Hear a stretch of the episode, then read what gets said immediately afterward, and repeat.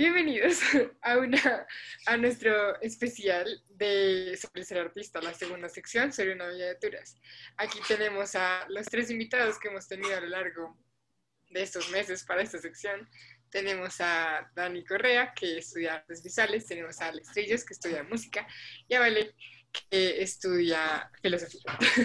Así que eh, vamos a ver qué cositas interesantes salen en esta conversación según las preguntas que ustedes hicieron y también según cómo que sale cuando ponemos a colación todas estas áreas de estudio. Yo creo que lo primero, por donde me gustaría comenzar y abrir esta conversación, es una pregunta que ya hemos discutido y nos, ha, nos hicieron a varias personas.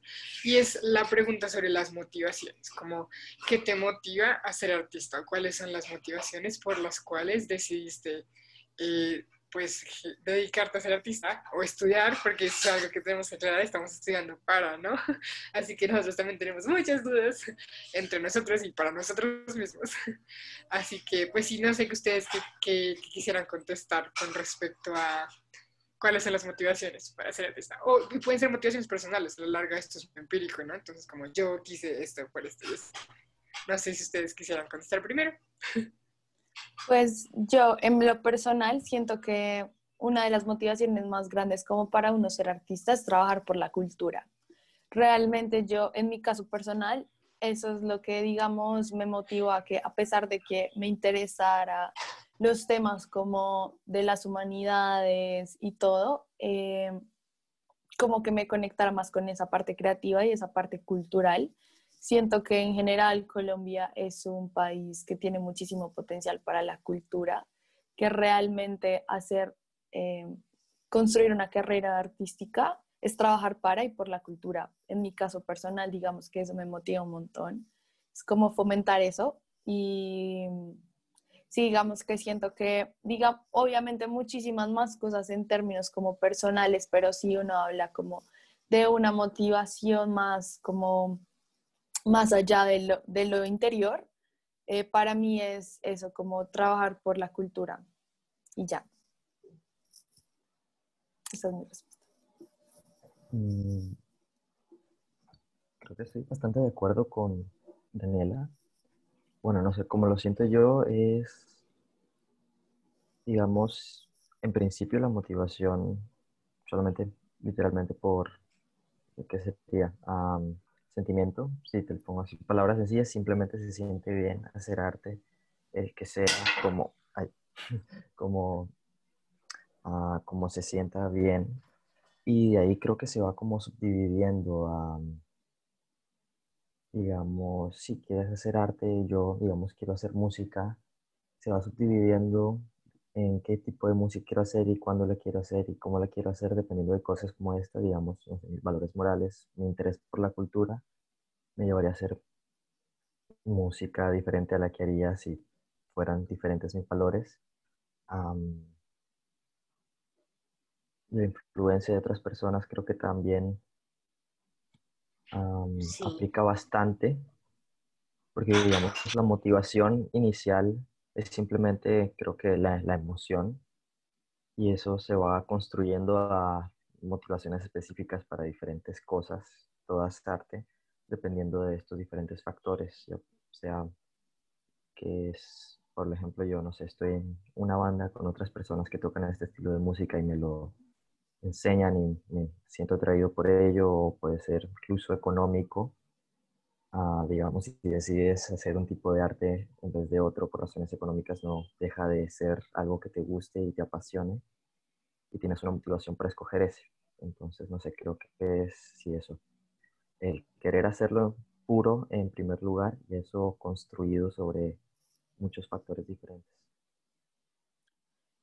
Y tal vez solo para agregar a los comentarios de Daniela y de Alex, con los cuales estoy bastante de acuerdo. Me gustaría comentarles una cita de Aristóteles sobre el arte. Dice, el arte es un tipo de conocimiento superior a la experiencia. Y, conectándolo con lo que dijeron, sí, primero existe esa pasión, ese querer ser artista, crear arte y ser parte del arte y después estos objetivos secundarios, conocerse a sí mismo, conocer al otro, saber relacionarse con el mundo, con las personas. Y por lo menos en mi caso, e, esas de las más grandes motivaciones, primero querer hacerlo y después sí conocerme y conocer a los demás.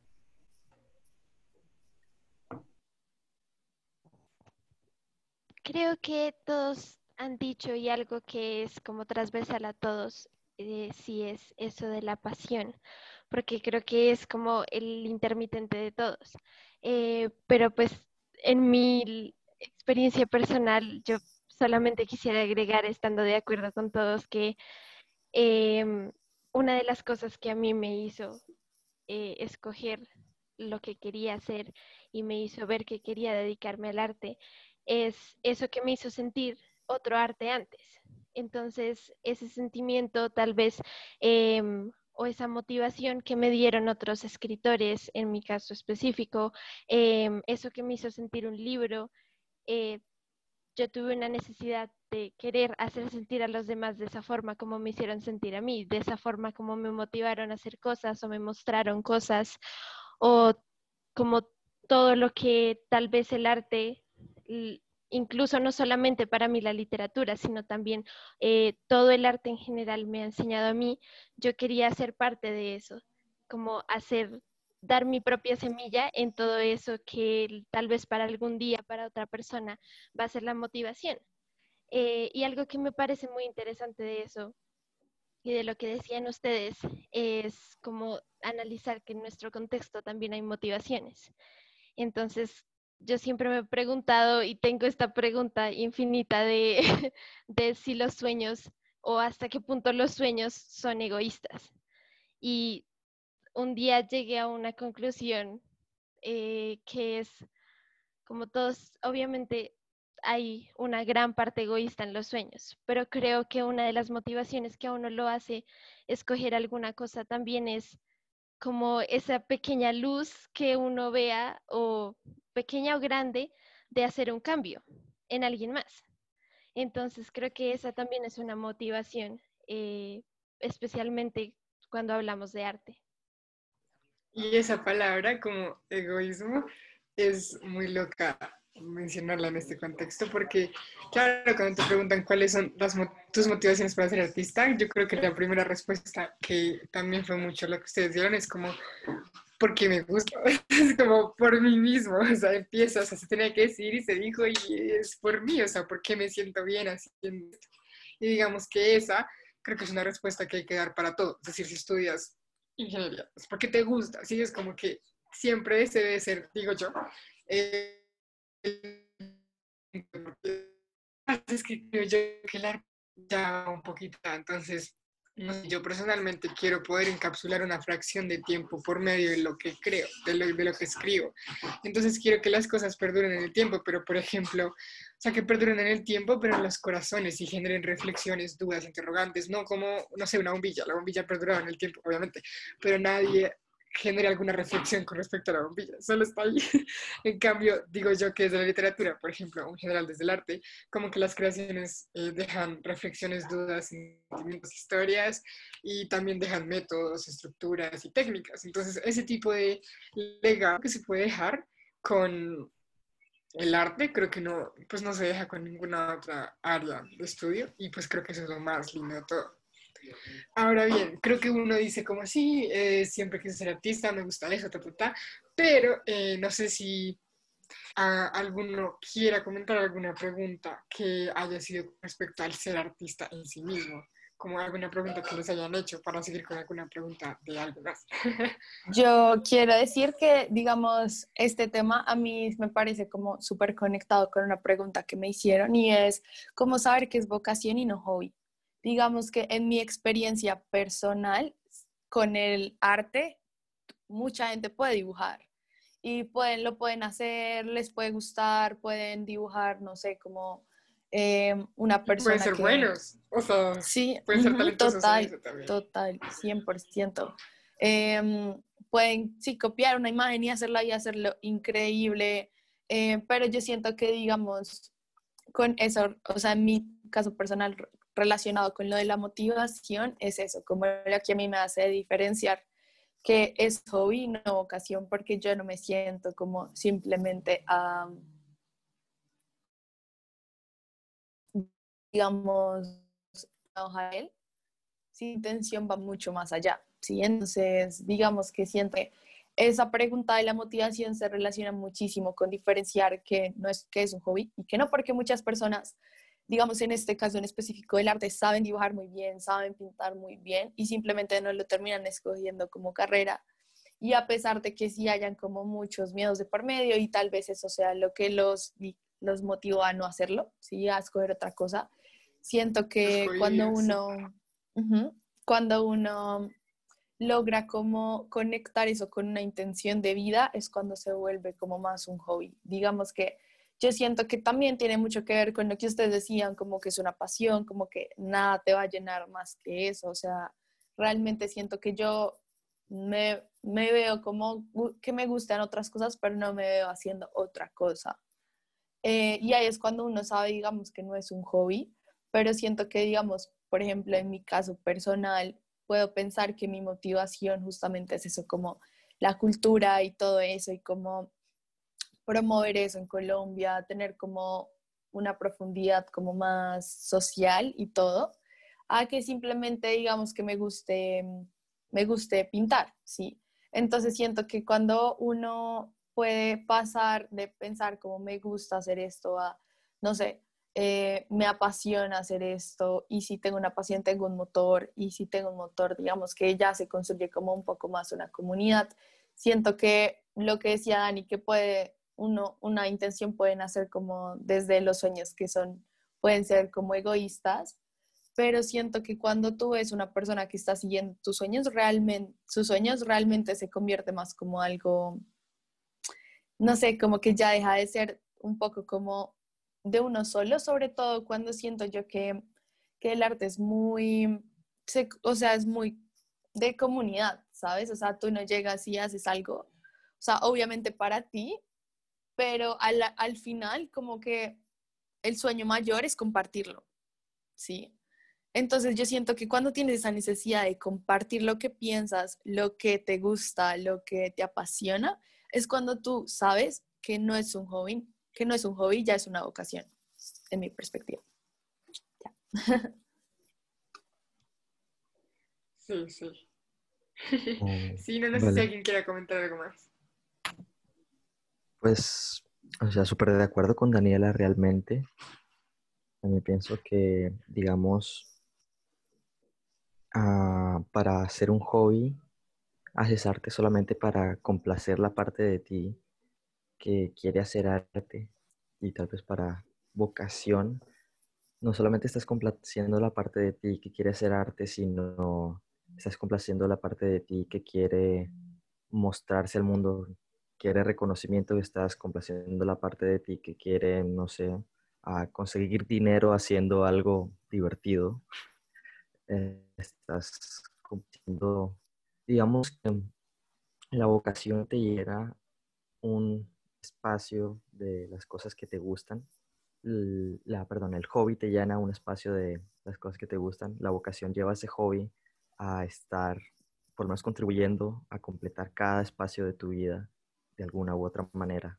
No puedes simplemente ah, dejarle a música los viernes a las 3, le dedico una hora porque es bacano ya, sino está siempre ahí y está tan presente que no lo puedes sacar. Así que la opción más lógica para cuando el sentimiento es así de grande es hacerlo tu profesión, tu trabajo, tu proyecto de vida. Eso es lo que pienso. Y eh, lo, lo que acaba de decir Alex, me gustaría ponerlo en otras palabras, tal vez. En su momento, cuando me preguntaron si la filosofía era solo un hobby o era más que eso, me hice la pregunta, me veo cada mañana levantándome a las 3 de la mañana, a las 5 de la mañana, para dedicarme a la filosofía y acostándome a la 1 de la mañana haciendo trabajos, leyendo, aprendiendo. Sí, me veo haciendo eso y me encanta. Y, y cuando fui capaz de responderme con tanta seguridad de que me veo haciendo eso, soy feliz haciendo eso, me di cuenta de que no era solo un hobby, no, no era solo un gusto de algunos días. Es que claro, los hobbies pasan, ¿no? O sea, Sí, cuando empieza a ser más una necesidad que solo un gustico de momento. O sea, sino que el, ar- el arte termina salvándote, o sea, sin eso, pues, como que ya ahí es cuando sabes que no, que ya es más como una vocación.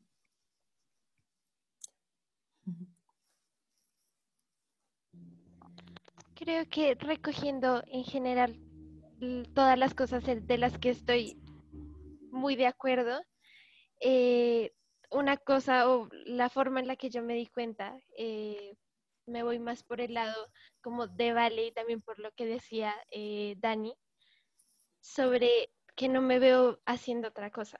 Es como simplemente cuando uno busca, por ejemplo, cuando estaba buscando la carrera, el- era muy difícil para mí también imaginarme en otras cosas.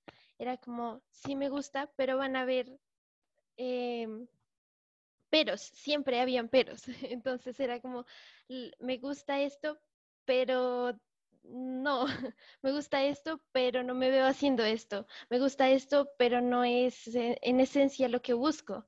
Y cuando uno lo encuentra, creo que lo que más le satisface a uno es decir, como sí, o sea, en esto sí me veo.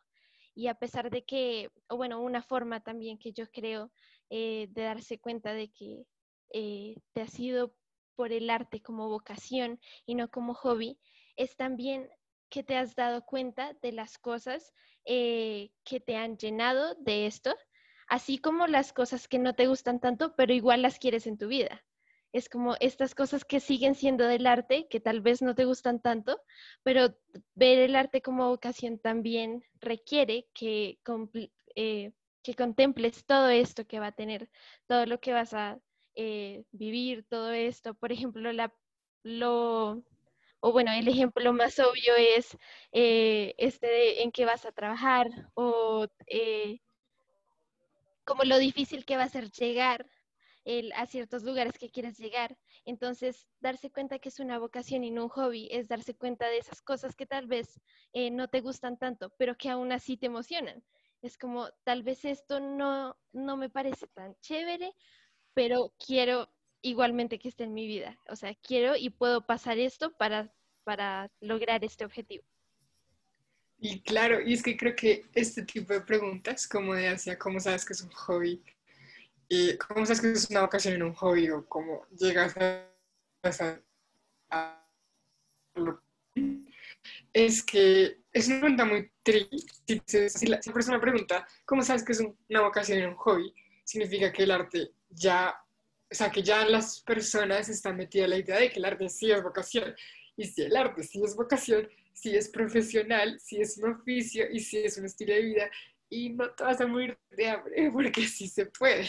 Entonces, como que cuando logras entender que sí hay manera de que sea un estilo de vida, de que sea una manera de vivirla, eh, es cuando te das cuenta y también sean muchos de los prejuicios que tal vez tenías o muchos de los miedos que tal vez tenías y no es que, es decir, como estudiantes en formación, yo creo que hablo por todos, que igual no estamos ya 100% seguros, ¿no? Y esto voy a hacer por el futuro y ya, como en cualquier otra carrera, como en cualquier otro joven, pero, pero tenemos algunas ideas y no significa, y tenemos opciones, no, no es, es importante entender que no es que estemos cerrados y, y que solo podamos hacer ciertas cosas. Yo creo que ese es un punto que me gustaría llegar más adelante, que tenemos preguntas sobre eso, pero por ahora me gustaría eh, comentarles una pregunta que me encantó muchísimo, se los he dicho como dos veces. y esta pregunta dice, ¿cómo mantener viva la pasión por la creación artística? Y si me permiten contestarla primero, wow, es que me encanta esta pregunta, porque ya vamos en un paso. Entonces, ¿qué te motivó a ser artista? Eh, ya, ¿por qué estás en esto? ¿Por qué no es un hobby? ¿Por qué es una vocación? Ahora bien, estamos en la vocación, en el camino de la vocación. ¿Cómo mantener viva esa pasión por la creación, que es a la larga lo que nos une como arte? Cómo haces que en un momento no se pierda y tal vez ya quieras dejar de hacerlo o tal vez los miedos te consuman, muchas cosas pueden pasar. Y yo creo que hay como tres elementos importantísimos en la, en la pasión por la creación artística. El primero sería no forzarnos de más. O sea, yo creo que hay que darnos la libertad y las licencias que como artistas tenemos. O sea, no se trata de generarnos una presión existente, porque creo que esa presión puede ir agotando la pasión. Entonces, por ejemplo, una de las claves estaría en entender la creatividad como la creatividad como un combustible de la creación artística que no está necesariamente en las cosas 100% nuevas, sino en la visión que tú le das a esas cosas que ves, que escuchas, que sientes y que experimentas. Muchas veces, ¿por qué me ha pasado que uno quiere escribir? Bueno, en mi caso personal. Y no sé, como que sientes que quieres hacer algo nuevo. Es como, no, pero si quiero escribir algo nuevo, que nunca nadie haya escrito antes, que, uff, esa la sensación no, o sea, como que, claro que se puede, obviamente hay gente que escribe cosas, digamos, hace totalmente, pero es importante para no perder esa pasión, porque es que entonces después, no, yo no sirvo para esto, yo, lo único que se me ocurre son las cosas ya escritas, entonces, ¿qué estoy haciendo aquí? No, es como librarnos un poco esas ataduras o de esa presión que la verdad no tiene por qué estar ahí, porque las cosas originales, la creatividad no es necesariamente las cosas 100% nuevas que nunca se hayan visto sobre la faz de la Tierra, sino que tú como artista logres darle una percepción diferente y tu propia visión a las cosas que ya están hechas. Entonces creo que es un primer elemento, eh, como no dejarnos eh, como forzar, no sé ustedes si les ha pasado como en alguna creación que estén haciendo, como que sienten que quieren hacer algo nuevo y no sé, no sé, se estresan porque no lo pueden hacer. es, es, es terrible. Pero bueno, así que si hay que dejar esa presión, creo que es uno de los primeros elementos. Dime, Dani. Eh, no, que yo iba a decir que total, yo siento que uno como, o sea, artista en formación siente mucha presión como de estar siempre como nuevo, nuevo, nuevo, pero no, es una máquina como de, de, innovación, como que siento que la creación y la innovación son diferentes, siento que lo que a uno lo hace como no perder esa pasión es justamente entender que uno, o sea, nació, o bueno, construyó una condición humana de crear y yo siento que cuando tú te das cuenta de eso y lo tienes como tan presente, es muy imposible como dejarlo ir, ¿sabes? Como eres consciente de que eres un ser humano que como que tiene capacidades como para crear cosas y en ese sentido de crear arte y crear arte como que te lleva como en un punto en donde simplemente cuando eres consciente de eso, no eres capaz como de simplemente, como dejarlo ir. Siento que también es importante eso que decías, como, o sea, uno no está en constante estímulo como para crear, pero cuando uno se da cuenta que tiene como esa capacidad o esa condición humana, uno no lo vota. Y uno ahí, digamos, conectándolo con la pregunta anterior, uno sabe que no es un hobby, sino que es una vocación que se dedica dedicarse a potencializar esa condición humana que se te fue dada para crear, es algo que no te permite como simplemente tirar la cuerda en, en, el aspecto de la inspiración, pasión, creación, sino que siempre estás como conectado con esa parte creación, o sea, de creación. Yo siento que para mí es súper importante uno como creerse el propio Dios de su propio arte, de su propia historia y en ese punto, eh, a pesar de que tengas como eh, puntos de partida y no todo sea como de un lugar vacío de tu mente, ahí es cuando digamos que uno no pierde como esa capacidad para crear, cuando uno entiende que es el propio creador. No sé, me gusta entender a los artistas como ese concepto de, de Dios. Ya. Para, para, para tus obras, sí, claro. Y es también interesante esa relación de cómo funciona el artista con respecto a su creación. ¿no? Pero bueno, para continuar, eh, el segundo elemento que yo creo que es el importante para mantener la pasión por la creación artística es la práctica. O sea, yo creo que la práctica, el, el hecho de poder crear y crear y crear, es lo que potencia también esa pasión. Entonces, mientras más se crea, más se aprende de lo que se crea y por lo tanto más se aprende el proceso mismo. Y ese continuo aprendizaje es el que hace que esa pasión no se agote. No sé, yo siento que el día que dejes de practicar, de investigar más, de aprender más, el día en el que por alguna razón creas que ya lo sabes todo, que no creo que llegue ese día, pero si algún día te sientes así, como que cuando sientas eso, cuando creas eso, yo siento que es cuando vas a creer que se acabó la pasión. Entonces, como que uno solito se tira, que será al agua, por, por dejar de practicar y aprender ese tipo de elementos, de más cosas cerca de tu de tu, de tu área de estudio. Y el último elemento es que si sigues en ese constante aprendizaje, lo más importante, y yo creo que aquí les voy a contar una anécdota porque ustedes saben que siempre contamos anécdotas, eh, es el de no perder la capacidad de asombro. O sea, suena como uno siempre lo dice, pero es una recomendación que hay que tomarse al pie de la letra. O sea, como yo les cuento una anécdota, hace unas semanas estaba en clase y estábamos en clase y el profesor mencionó la palabra honra. Entonces yo estaba anotando y yo fui a escribir honra y escribí H-O, pues honra con una sola R, sí, honra. Honra se escribe con una sola R. Y me quedé mirando la palabra honra y yo, ¿por qué honra se escribe con una sola R si suena como una doble R? sí. Entonces, yo pude haber hecho muchas cosas. Primera, pues quedarme con cara de, pues no, qué pereza buscarlo. Segunda, indiferencia. O tercera, pena. Es como, Juli, qué pena que no sabes eso y no haberlo buscado. Pero no me importa, cualquiera de esas tres cosas no pasó porque yo dije, ¿por qué se escribe con una sola R? Entonces me puse a buscar por qué se escribe con una sola R en plena clase, gracias. Y yo, ¿cómo funciona la R y la R? Entonces, yo descubrí cómo funcionaba la R y la R y estuve todo ese día. Y el día siguiente como dicen a mis papás todo sobre la E, muy literal. Entonces cada palabra que yo veía era como, ay, ahí dice carro, se escribe con dos eres por esta razón, y después les preguntaba como, ellos dicen la palabra con R, y yo como, ay, ¿por qué viajero se escribe con una sola R? Dime, cuéntame, a ver si me estaban prestando atención. y me la pasé así, y suena una bobada, pero es que me asombro tanto, o sea, yo no se los voy a decir para que vayan a buscarlo. me pareció muy impresionante. O sea, me pareció ese tipo de cosas que siempre están enfrente tuyo y nunca las habías visto. Entonces empecé, wow, carro tiene doble eres, como obvio, Julie, eso todo el mundo lo aprendí desde chiquitito, pero nunca había, no me había dado cuenta de por qué, o no sé si no recordaba, yo qué sé. Pero es como no perder esa capacidad de asombro por cosas tan chiquitas de las cosas que tú haces. Entonces, poco a poco es, pues he, ido aprendiendo cosas del lenguaje que nunca pensé que me iban a interesar. O sea, yo nunca en la vida me imaginé en sexto pensando como, ay, qué chévere, cómo funciona la R y la R. Y ahora me parece fascinante. Pero porque quiero dejarme descubrir, quiero dejarme sorprender por esas pequeñas cosas que descubro sobre la literatura y en general sobre la lengua. Así que esa es una historia, me dio mucha risa y sigo impresionada de cómo funciona la R. Es que honra se cree con una sola R, sí.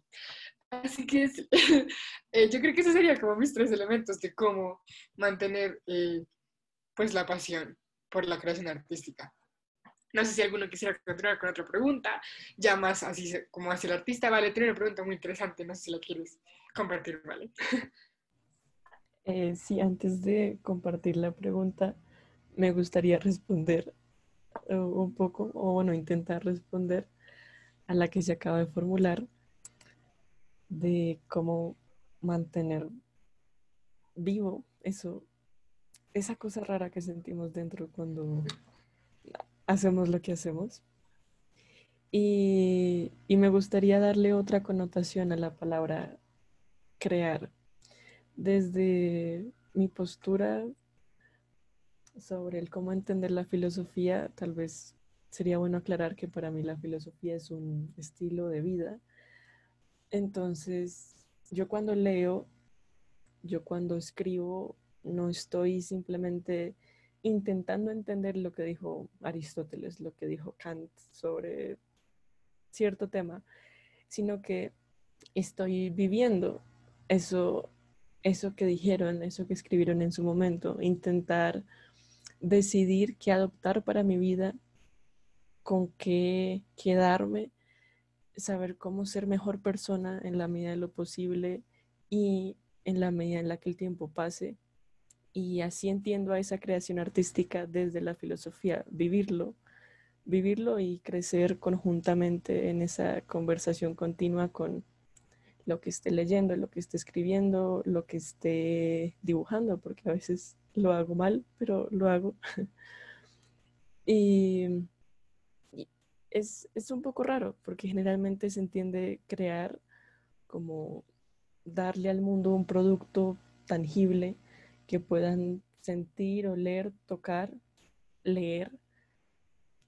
Pero desde este camino es el cómo tú surges en el mundo, el cómo me ven a mí, cómo interactúo con cada uno de ustedes, cómo me relaciono, cómo les hablo, cómo me hablo a mí misma en, mi vida privada. Y eso tal vez como modo de añadidura curiosa, interesante y rara. Y, bueno, ahora sí la pregunta. Me, me comentaban que qué es lo que nos hace pensar que nos podemos llamar artistas y cómo nos podemos llamar artistas a nosotros mismos.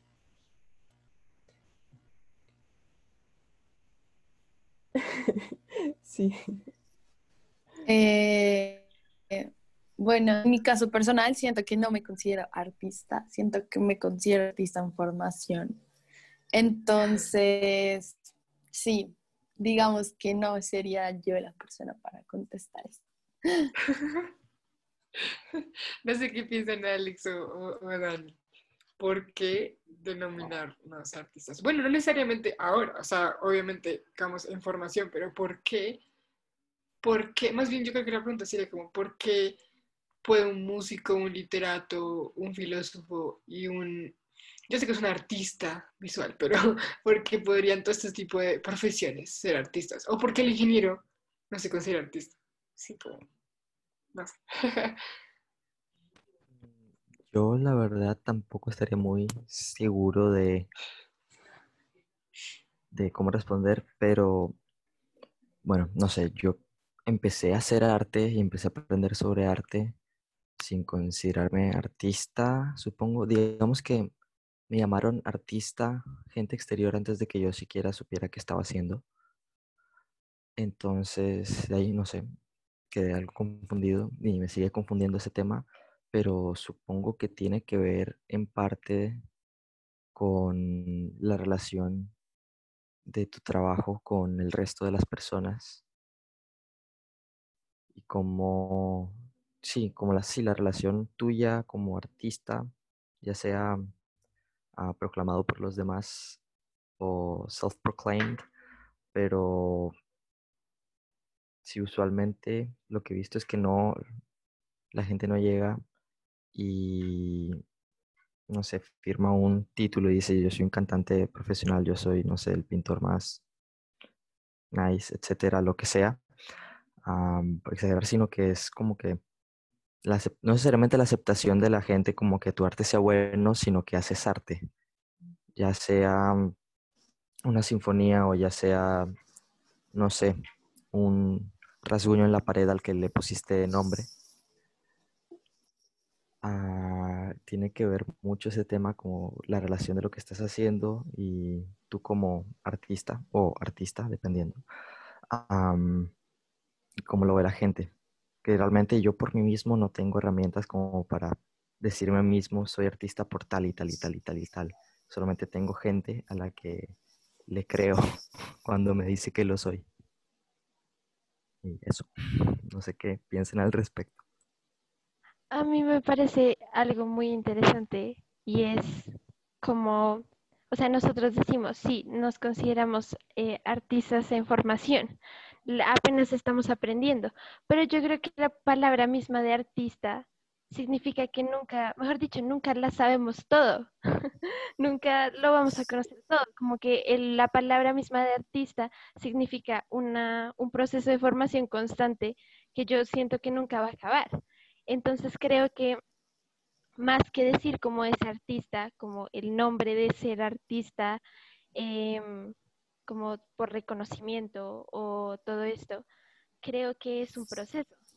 Creo que el nombre de artista implica un descubrimiento, una forma de vivir, eh, un, asombro diario por las cosas, como lo que decía Julie, significa más que todo como, o bueno, para mí significa más que todo todo ese proceso.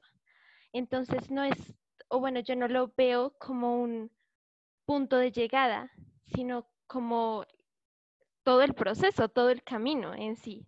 Entonces, creo que más allá de ese nombre de ser artista, de ese nombre de yo ya soy artista, creo que todo el tiempo estamos tratando de construir ese mismo nombre. Incluso todo el tiempo, como la forma en que hemos decidido ver las cosas o en la forma en la que las vemos diariamente, em, la forma como, por ejemplo, em, yo siempre digo que yo, o bueno, a mí me gusta ver la vida así, ¿no? yo veo pasar por la calle personas y a mí no me gusta pensar como solamente son personas, me gusta pensar que en cada una de ellas hay una historia que quiere ser contada. Entonces, a mí me gusta ver la vida como eh, ver cualquier paisaje y imaginar como todas las historias que hay detrás. Entonces, para mí, el ser artista no es como esa finalidad, sino es ese movimiento constante, esa forma de vivir. Entonces, creo que eso es lo que nos hace ser artistas y el ser artista de información también, como es una formación dentro de la formación, estamos aprendiendo a ver la vida así también, mediante las experiencias de otros, leyendo a otros, em, viendo las obras de otros, escuchando a otros y viviendo, como decía Vale, viviendo eh, todo eso que estamos aprendiendo. Sí, no, a mí me parece eso muy, muy, muy, muy interesante y me encanta como esa noción de yo no me llame a mí mismo. Bueno, en el caso de Alex, pero me gustó mucho como le dijiste, yo no me, yo no me llame a mí mismo artista. Tengo personas a las cuales les, creo cuando me dicen artista. Eso me gusta mucho porque creo que pone mucho en perspectiva esta, esto que dijimos al inicio, como de esta semilla eh, egoísta, pero en un buen sentido, como que empieza desde ti y se va hacia los demás. Y eh, pues no sé si alguien más quiere comentar algo, porque esa, esa, ese comentario de Alex me gustó para pasar a otra pregunta que podría funcionar aquí.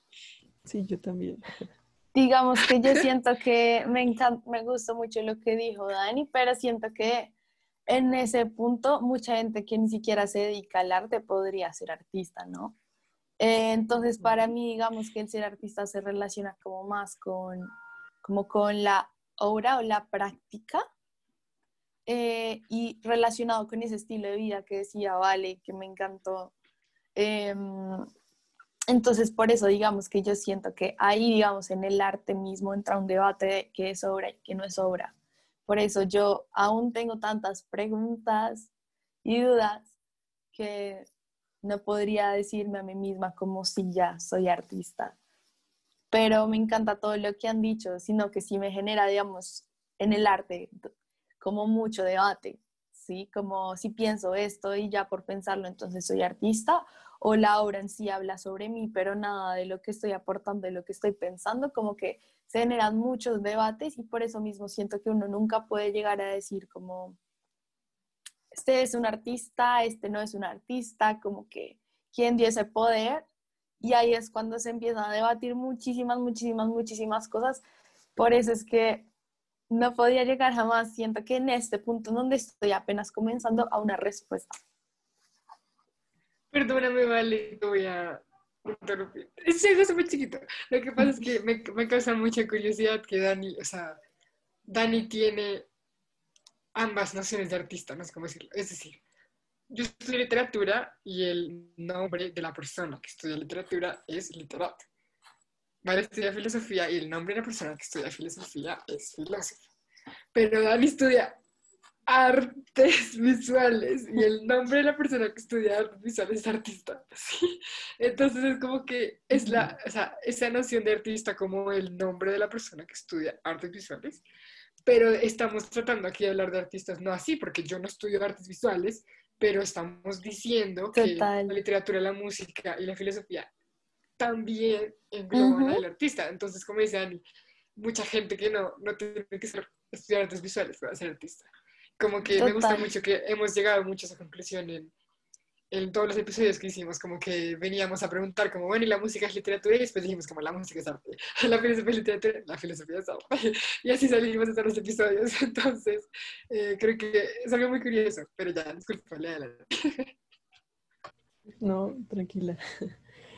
Eh, bueno, mi comentario va un poco a romper mm, el hilo de la conversación tal vez de forma muy drástica.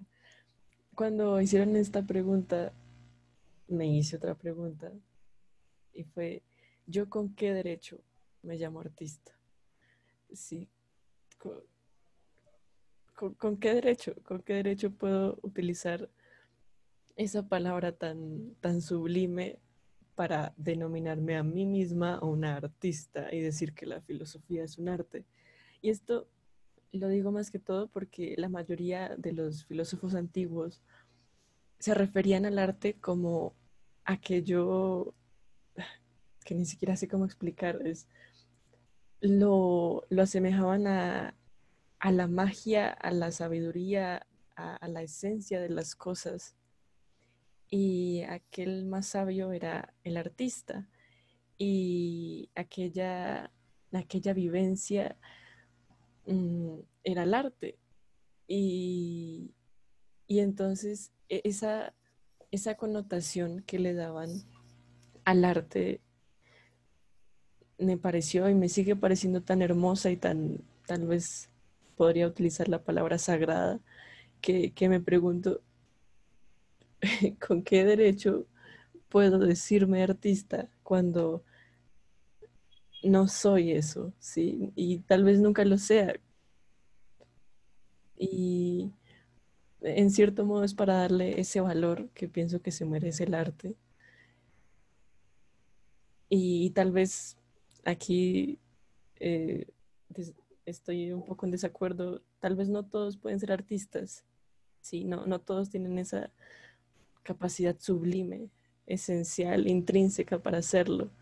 Y por eso es que no todos lo son o no todos se llaman de esa forma.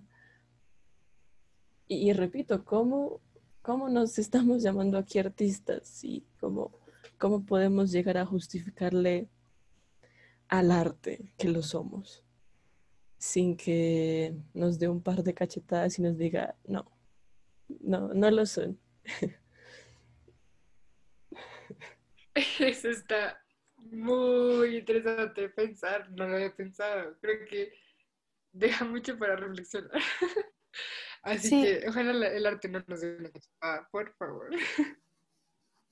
Dime, Dani digamos que yo siento que por eso es como que yo no puedo llegar y decir como soy artista, justamente porque ni siquiera, digamos, en mi caso personal de las artes, iba a ser más específica en las plásticas, eh, tú no sabes qué se considera arte y qué sí.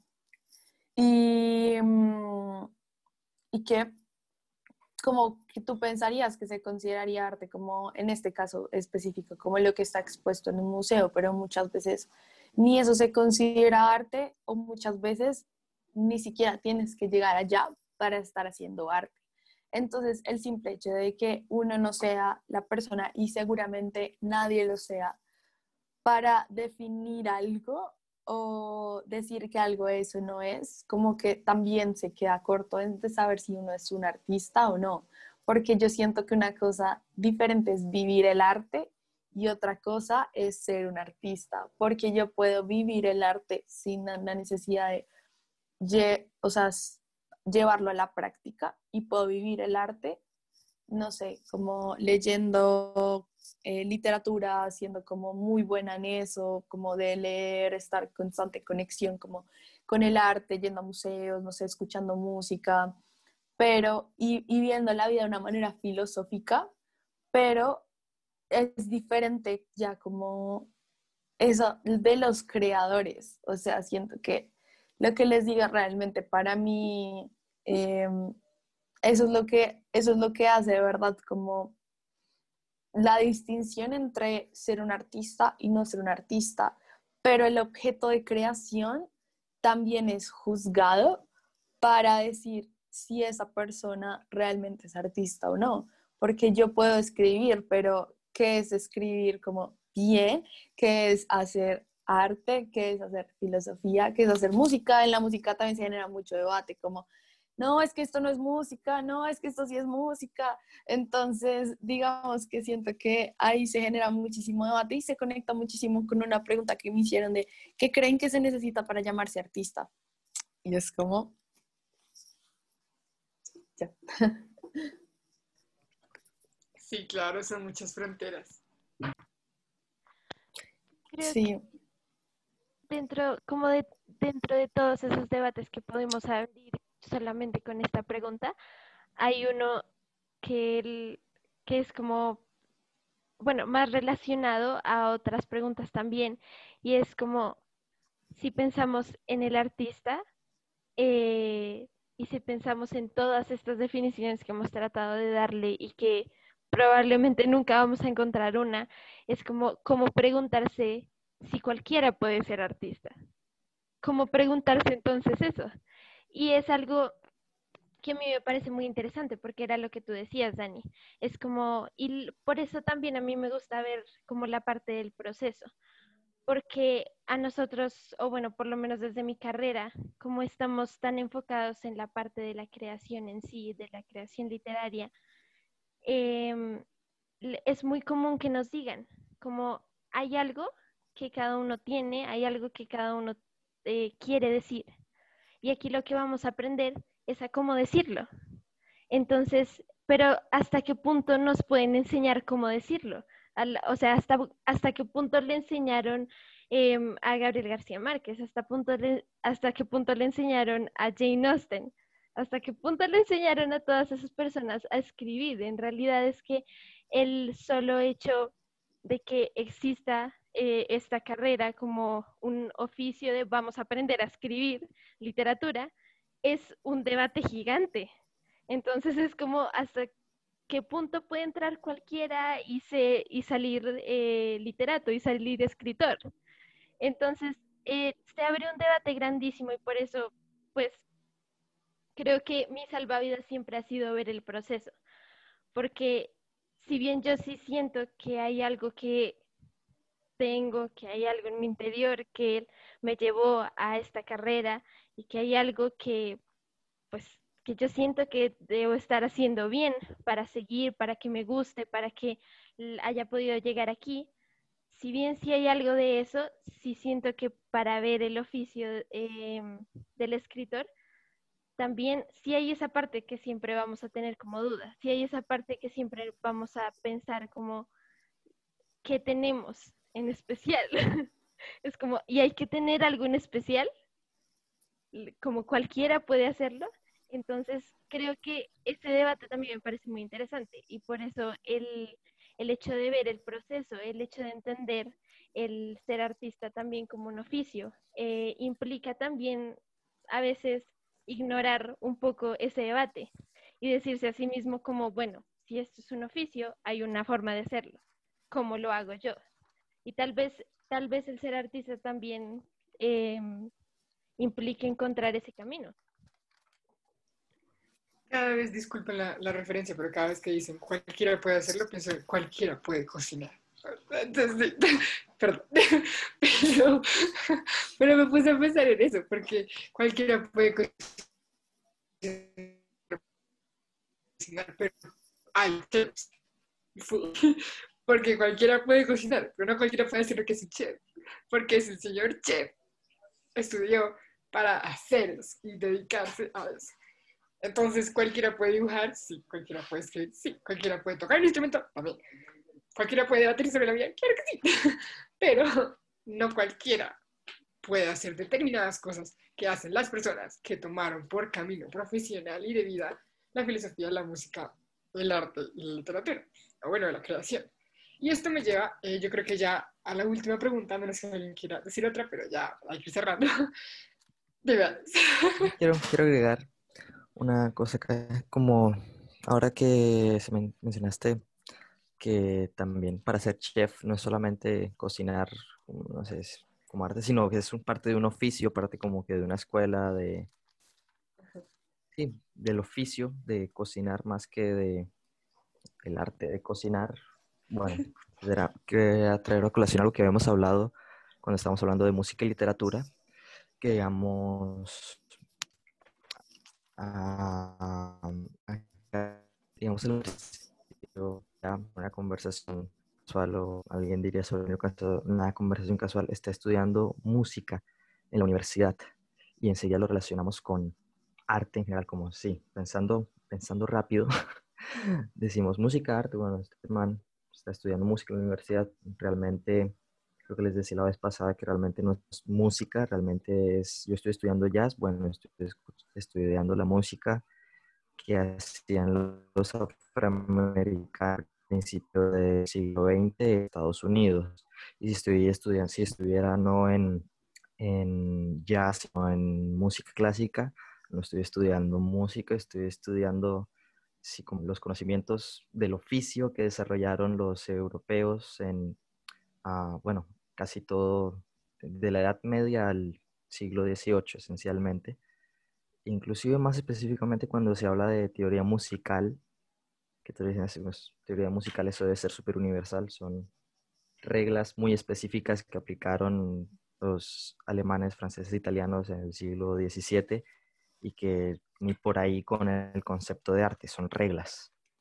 Entonces, y de ahí me vino un pensamiento ahorita, que es que si yo estoy estudiando música, estoy estudiando música, estoy estudiando los oficios de ciertos grupos de personas en ciertos momentos de la historia y estoy pensando ahora, digamos, existen muchos más oficios, muchas más escuelas en la música, que sería, digamos, no sé, acá una cumbia que no tiene ni por ahí que ver con, con estos diferentes oficios, pero que también es música.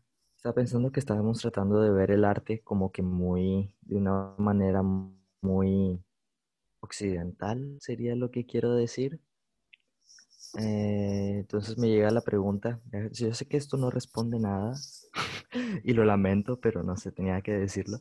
Ah, si un indígena que tocara una gaita aquí por primera vez, ¿cuál sería su concepto de arte?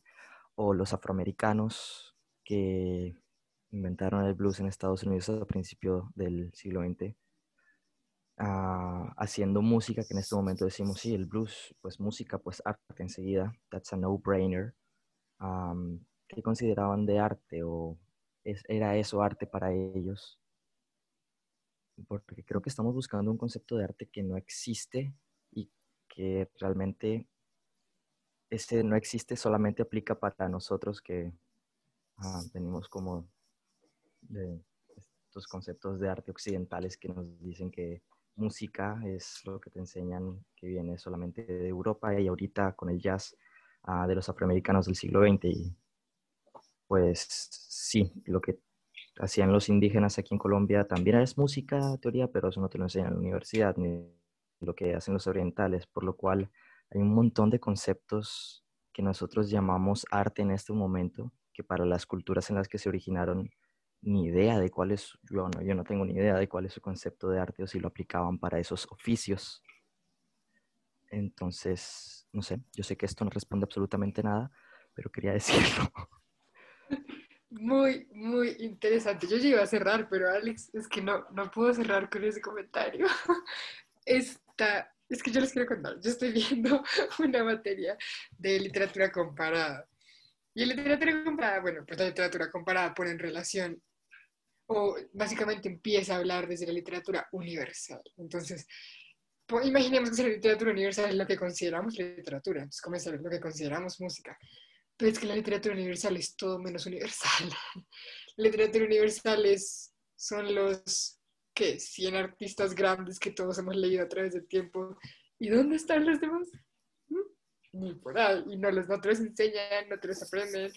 Ahí está el concepto este de canon, en el que, claro, en el que llega este autor Moretti, él habla mucho de eso y dice, es que la literatura universal es todo menos universal, o sea, es, es un montón de literaturas locales eh, juntas que a la larga falta mucho, o sea, como que falta muchísimas personas que escribieron tantas cosas que se escribieron que no llegaron a, a ser parte de la literatura universal, tantas cosas escritas, tantas cosas pintadas, tantas cosas eh, interpretadas, tantas cosas de todo, que nunca llegaron a ser parte de, este grupito que llamamos literatura universal o que llamamos música. Y es muy, muy, muy, muy, muy interesante pensar entonces, sí, exacto, como que, ¿qué es la música y yo? ¿Por qué? ¿O por qué sí? ¿O por qué no? Y a mí esto me hizo pensar también en, también estoy viendo materia que habla sobre el origen común entre la arquitectura y el arte. Y para hablar del origen del arte, digamos, bueno, yo creo que Dani, Dani Dani lo habrá vivido, como que cuando te enseñan arte, te dice, empiezas como siempre te muestran como la línea del tiempo, no sé, como una historia. Entonces empieza, ah, el arte rupestre, el arte no sé qué, medieval, renacimiento, y empiezas por todos los movimientos literarios y artísticos que hay, y te empiezan a enseñar las características de cada uno, pero siempre se empieza como con el arte rupestre, ¿no? Como esta idea de arte rupestre, y todos pensamos en dibujitos en las cavernas y todo este cuento. Llevo todo el semestre analizando los dibujitos de las cavernas y esto es una locura, gente la palabra arte no está ahí. O sea, nosotros decimos que eso es arte. Pero ellos no hicieron eso como, ay, no, es que yo estoy muy inspirado, quiero comunicarle algo al mundo, me gusta este color, pintemos una vaquita con mis dedos. Eso nada que ver. El origen del arte, entonces, ¿cuál es? O sea, esta no es la respuesta, pero es mi hipótesis según lo que he visto. Pero en este arte rupestre, esta gente, o sea, cuando tú colocas y pintas en la pared algo que, que es un animal, lo que estás haciendo es automáticamente crear al animal. Imagínense, esto es les estoy, les estoy en mi clase, imagínense un tablero, y yo es un tablero vacío, y yo les trazo, mírenme trazando una línea. ¿Qué se creó? ¿Qué, ven ustedes ahí? Si un tablero y yo trazo una línea. ¿No? ¿Nadie quiere contestar? una línea, pero ¿qué hay? Hay una arriba y una abajo, que no estaban antes. Porque antes era sobre el blanco, ¿no? Era un tablero. Cuando trazas, en el mismo instante en que yo voy trazando una línea, ahí mismo se crea arriba y abajo, arriba, abajo, arriba, abajo, que aquí no está, porque no he trazado la línea.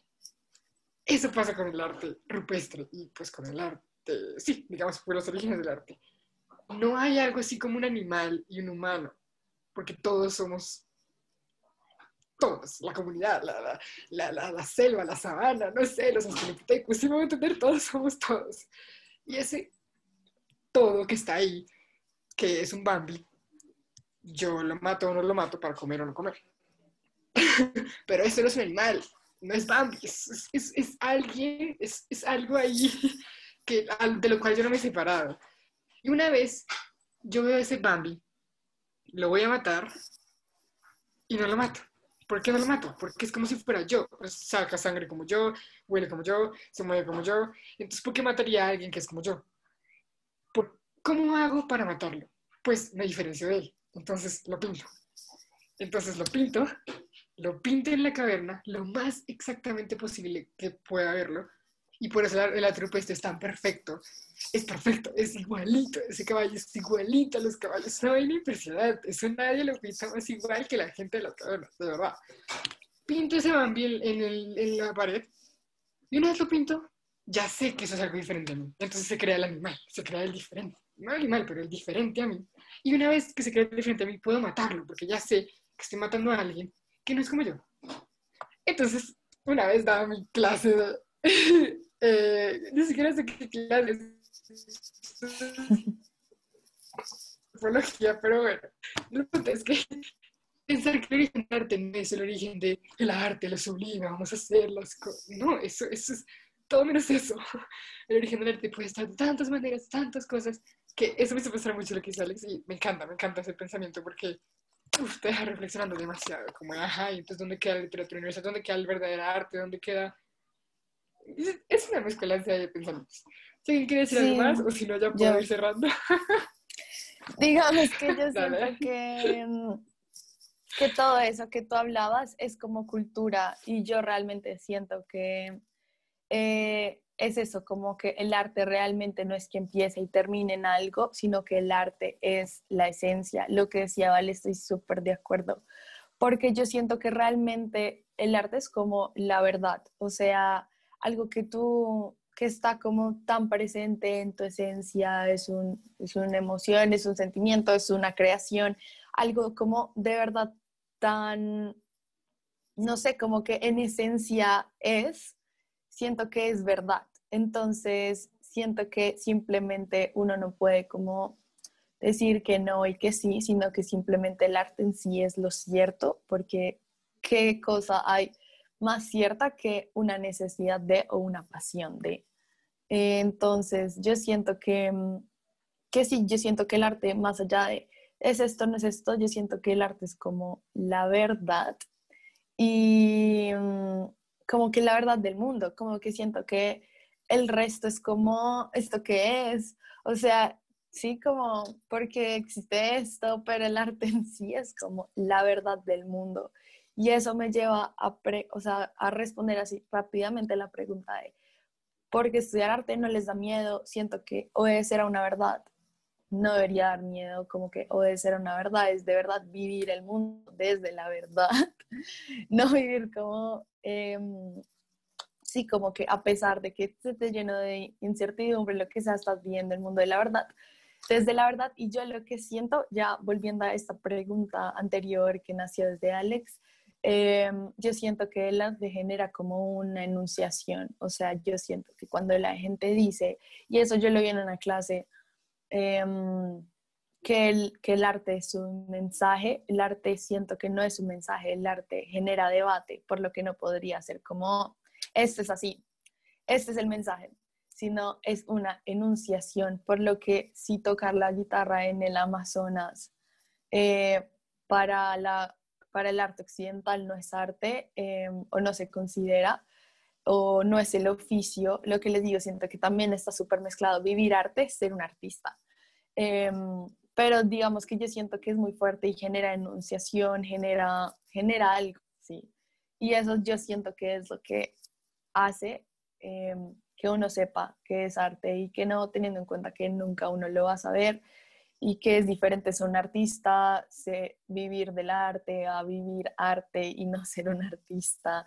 Em, pero yo siento que es eso, como que el arte en sí genera enunciación y si a ti algo no te parece bello, pero está generando una enunciación, de por sí, de por sí es arte y se podría generar muchos debates como en lo que es se podría generar muchos debates entre lo que es, digamos, tu champ o si, si el urinario era arte o no, pero realmente es eso como que para mí el arte es cultura y, la, y en sí es una enunciación. Y bueno, ya. ¿Puedo meter la cucharada, Dani? Disculpa. Un segundo, un segundo. Eh, de nuevo, Aristóteles. La finalidad del arte es dar cuerpo a la esencia secreta de las cosas, no el copiar su apariencia. Em, eso lo dijo Aristóteles respecto al arte y respecto a lo que decía Dani, de que el arte es, es esa verdad, esa esencia, según Aristóteles, es lo que es cada cosa.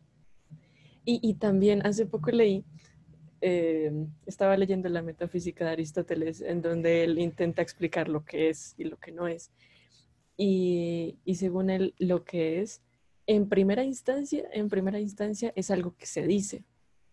¿Sí? Entonces yo, yo digo, eso que tengo enfrente mío es una flor. Y estoy diciendo, eso es una flor. Y, y, entonces, traspasándolo a, a, a, otras metodologías para decir o enunciar las cosas. Por ejemplo, Dani, un ejemplo, pinta una flor. Julie y Dani escriben sobre una flor.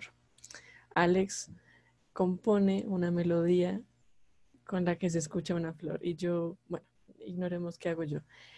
Y entonces cada uno, cada uno está enunciando a la flor, está diciendo la flor desde su propio arte, desde su propio camino, ¿sí? Y así se está afirmando que eso es, eso es arte, eso es la esencia secreta de esa flor. Y, ya solo les quería compartir eso tan bello. Yo pues quería hacer un comentario ya también para pasar a otro tema que creo que hacía parte de otra pregunta, eh, que primero el hecho de que hablemos de arte, de todas estas definiciones de arte, pero también que hablemos de arte como una necesidad, que hablemos de arte como algo que nace de, una esencia, el, que es la esencia en sí misma. Cuando hablamos de todas estas cosas, también tendemos a separarnos de eso que sabíamos sobre el oficio en sí del arte.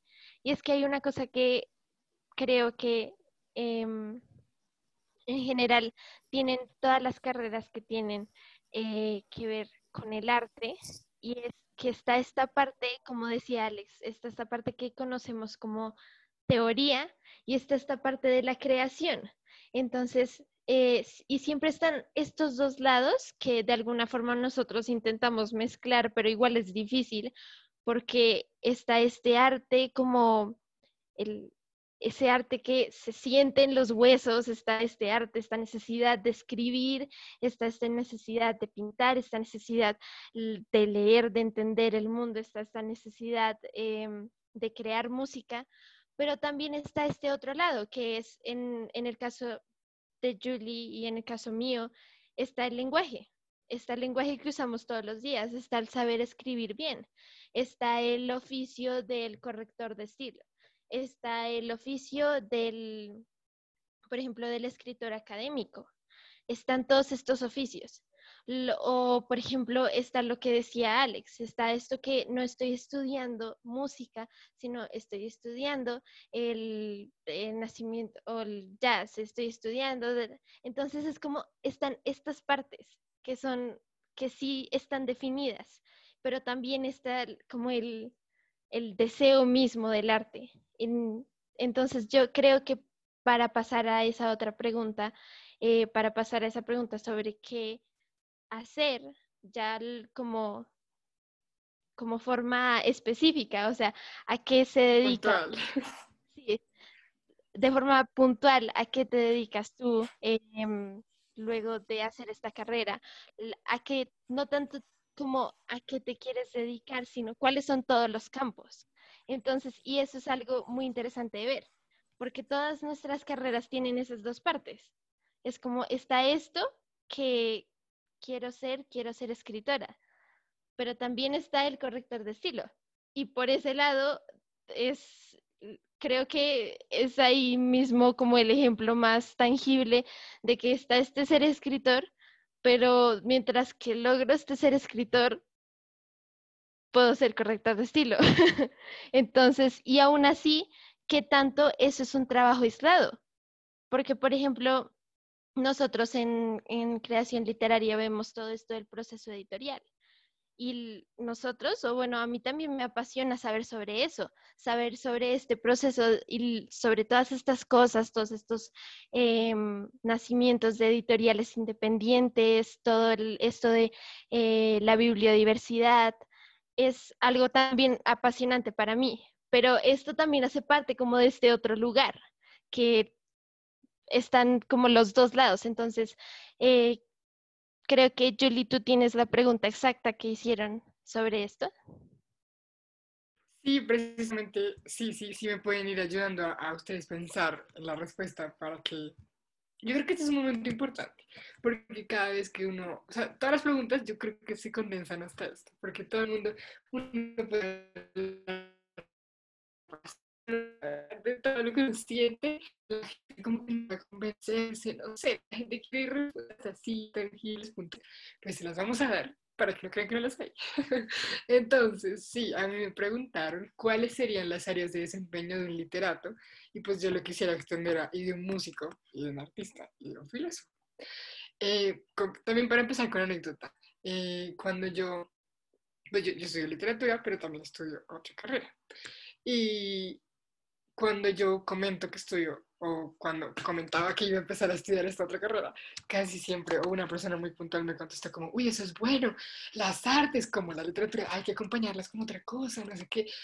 Y a mí, o sea, yo no estoy diciendo que no, lo que pasa es que ese comentario me sonó a, no puedes generar suficiente dinero y estilo de vida siendo literata que necesitas otra cosa para que por favor sobrevivas.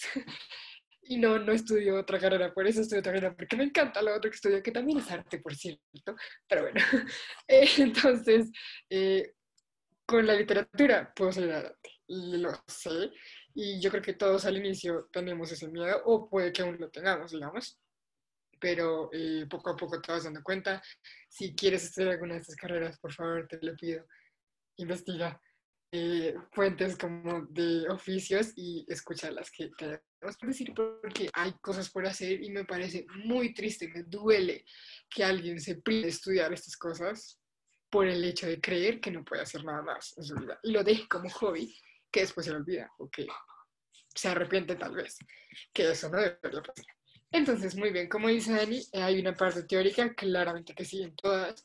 Eh, puntualmente, la carrera que yo estudio tiene como su parte teórica, su parte lingüística eh, y su parte lenguas clásicas, como lingüística, la lengua, la parte teórica que tenemos todos. Y lenguas clásicas es una manera de observar el mundo de antes para poder entender nuestro mundo de ahora, que por cierto es fascinante. Algún día haremos un episodio sobre literatura de la antigüedad griega y romana. Muy, bien. A ver, ¿qué puedes hacer estudiando literatura?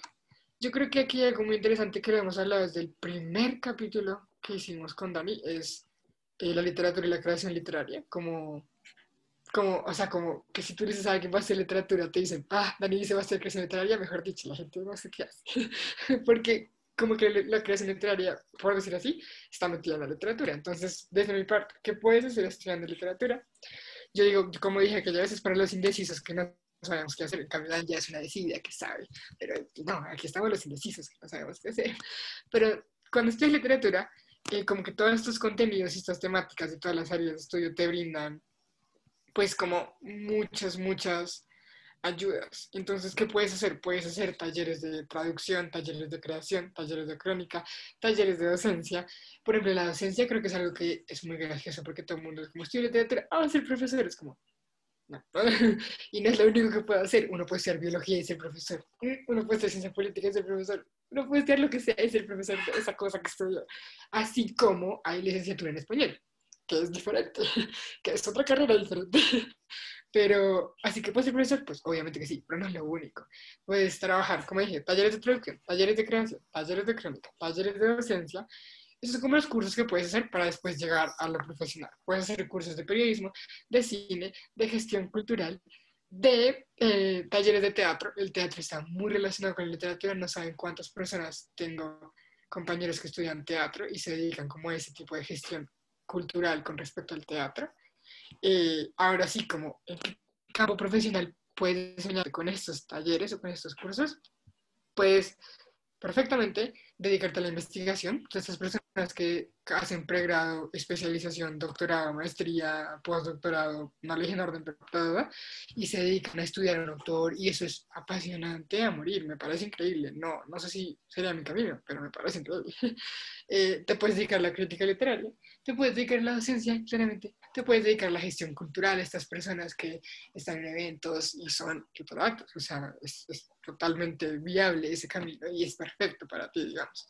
Te puedes dedicar al periodismo, toda la parte editorial, te puedes dedicar a la creación, entonces puedes ser escritor, claro que sí.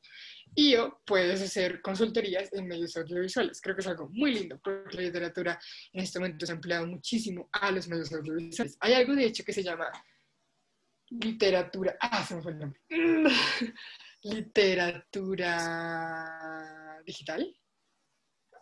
Humanidades digitales. Humanidades digitales. Las humanidades digitales son lo más increíble de este mundo. Y es, muestran como una conexión literal entre el diseño y la literatura, como para mostrarte cuál es la relación entre los medios audiovisuales, no como una ayuda a la literatura, sino como que juntas, siempre juntas. O sea, una ayuda a la otra, ayuda a la una. ¿Cómo funcionan estas dos? Eso es, esa gente genera, hace páginas web, esa gente hace de todo. Y son letrados. Así que eso es algo muy hermoso. Hay muchos campos. No, no, no tienes por qué preocuparte. Y puedes hacer lo que te gusta. Entonces creo que es un súper gana-gana. Muy bien. ¿Qué se puede hacer, chicos, siendo artista, filósofo o músico? Yo quiero saber. Eh, digamos que en, dependiendo de la carrera que escojas, sean artes plásticas o artes visuales, como yo, yo escogí artes visuales como porque tenía un enfoque muy contemporáneo. De hecho, lo que yo quería decir era que también el arte obedece a la época histórica y por eso no podemos como pretender que, digamos, ya no se aplique un poquito como esa teoría a ahorita, a cómo no se aplicaba tal vez antes, cuando alguien se sentaba a pintar una flor Em, bueno, entonces sí siento que cabe aclarar como eso, un poco que el arte obedece al momento histórico. Y bueno, digamos que tú puedes ser un artista, estar en museos. Tengo muchos profesores que incluso em, tienen sus obras en museos y, no es para nada lejano. Em, también puedes ser ilustrador, puedes ser dibujante, puedes, no sé, digamos, si te llegas a escoger el lado gráfico, puede ser un poco como, em, puedes moverte como en el campo de editorial o trabajar con empresas o lo que sea. Eh, si te llegas a especializar en el campo audiovisual, que mi carrera tiene esa opción, puedes hacer documentales, irte por el cine. Eh, sí, digamos que, digamos, en las redes sociales también puedes hacer un gran trabajo como ilustrador digital o lo que sea. Eh, ya el camino, digamos, que te lo haces tú y en las diferentes campañas como que quieras trabajar o que te inviten a colaborar. tú puedes ya obviamente tener tu propio camino como artista, tener tu propia página web, Em, donde la gente vea tu obra, propongas una obra.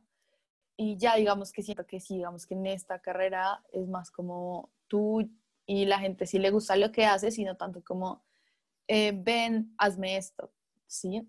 Em, entonces digamos que si no te gusta tanto, eso te puedes ir como por otras áreas, pero digamos que también puedes ser profesor, lo que decía Julie, eh, puede ser, sí, puedes, de, colegio, universidad, mucha gente se imagina como el fracasado del colegio, eh, que, es, que, que, enseña que la profesora, la profesora, el profesor de artes, y pues la verdad es que hay muy buenos profesores en las universidades.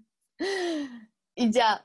Sí, la música, bueno, el estudio universitario de música, pues precisamente igual que el resto de los que estudian ustedes, no solamente pues la música del arte, sino el estudio universitario viene del oficio y es una escuela que viene de hace años y que ya se diversifica más, no tanto como en sí mismo un arte, sino es un poco más analogable a cómo crece una, no sé, escuela de ingeniería, de medicina, etcétera. Así que en ese sentido, trabajando de igual forma, pues se puede ser profesor y ser investigador, porque pues no solo es el arte por el arte, sino hay un oficio, hay un conocimiento, así que puedes tanto enseñarlo como a investigar más, generar más conocimiento, a pesar de que ni siquiera te consideres o nadie te considere artista, porque pues también puedes simplemente ser parte del oficio. Y bueno, de esas dos, tanto en a crear más conocimiento como enseñarlo, pues ya se imaginarán, se desprenden un montón de cosas, ser profesores de diferentes partes de la disciplina, investigar diferentes áreas de lo que sea que tenga que ver con música. Y más específicamente, bueno, a la música, sí creo que les decía el, episodio pues de literatura y música que se comporta mucho, pues el estudio de la música en la universidad, ¿verdad? Como si fuera una ciencia exacta hasta cierto punto, de modo que está subdividida muy específicamente y hay muchas áreas concretas en las cuales puedes aprender y especializarte. Entonces, no necesariamente tienes que ser el clásico estereotipo del artista, que todo el mundo conoce tu nombre y te invitan a que tú seas el show, sino que puedes colaborarle a ese personaje, por ejemplo, y colaborarle de un montón de formas, siendo el productor, siendo, a pesar de que no sea la carrera principal, igual como música, aprenderías cosas sobre ingeniería de sonido, podrías trabajar como ingeniero de sonido para alguien, podrías ser el arreglista de sus canciones, ah, podría ser instrumentista y parte de la banda que lo acompaña. Podrías también, muchos egresados por lo menos de la universidad donde yo estudio, acá en la norte, son gestores culturales Ah, ni siquiera se dedican a hacer música en el sentido estricto de que ellos la están generando, sino organizan los eventos, ah, son más bien como, sí, pues precisamente gestores culturales. Y dentro de misma creación personal de la música, ya que uno dice, bueno, yo soy el artista y quiero que la gente vea lo que estoy haciendo, ahí pues un montón de cosas distintas por hacer. Digamos que ya esa es una sola, pero estando tan jerarquizada el estudio musical, puedes especializarte en el género que se te dé la gana y siempre va a haber uno más. Y si triunfas, digamos, siendo el guitarrista de jazz de tal orquesta o lo que sea, ah, pues ya tienes un nombre ahí y siempre hay algo más que aprender y te puedes hacer un nombre si quieres siendo ah, DJ de música electrónica. Y el conocimiento de la universidad te va a servir para ambos. Ah, y es mucho más común porque digamos que a pesar de que la universidad lo que te dice en teoría musical realmente es,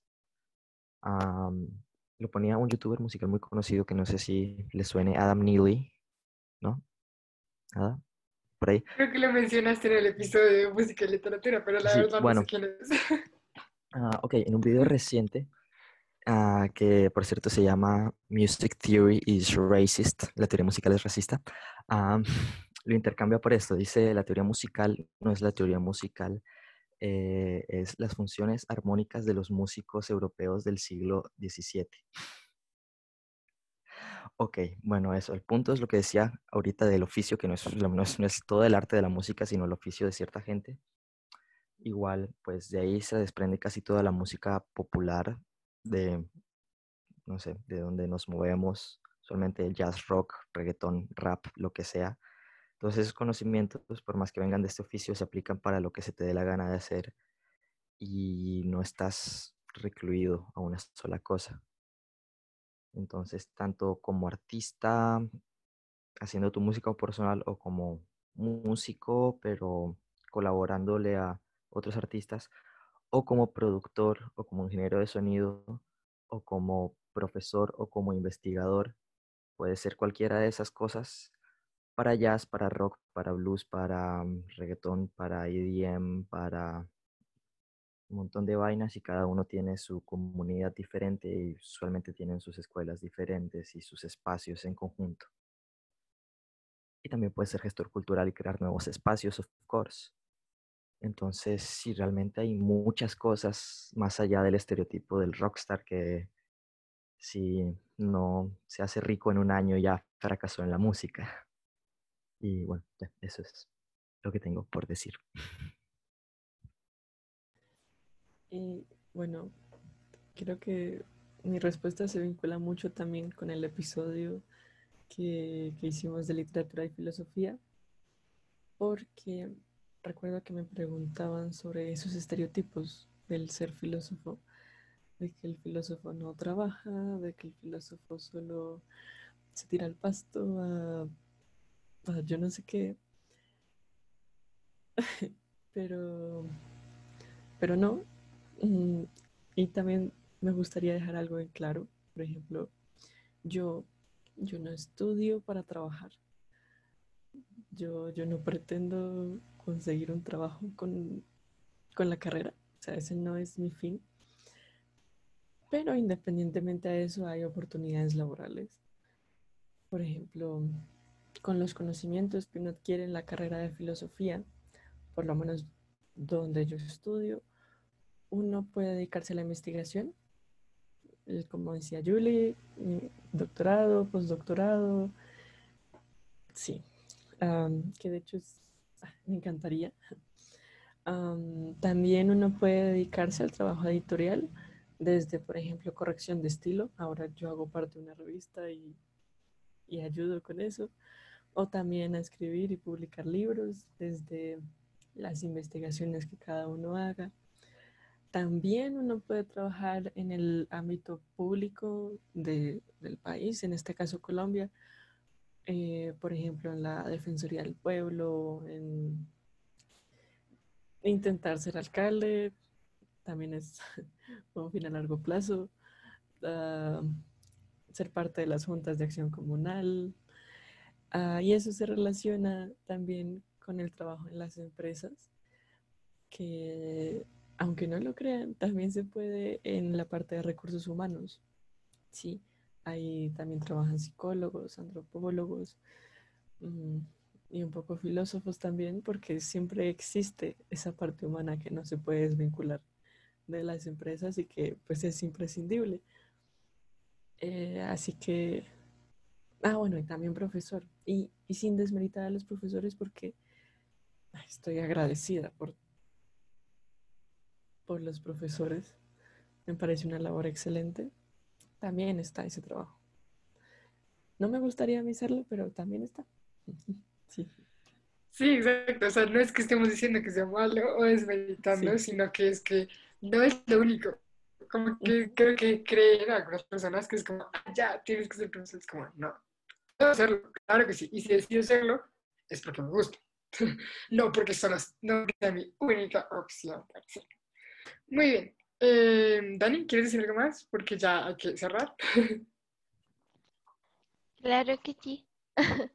Em, pues por mi parte, casi que, mejor dicho, para el, el campo de la creación literaria, em, pues concordamos con muchas cosas, con muchos oficios y con muchas oportunidades profesionales con literatura.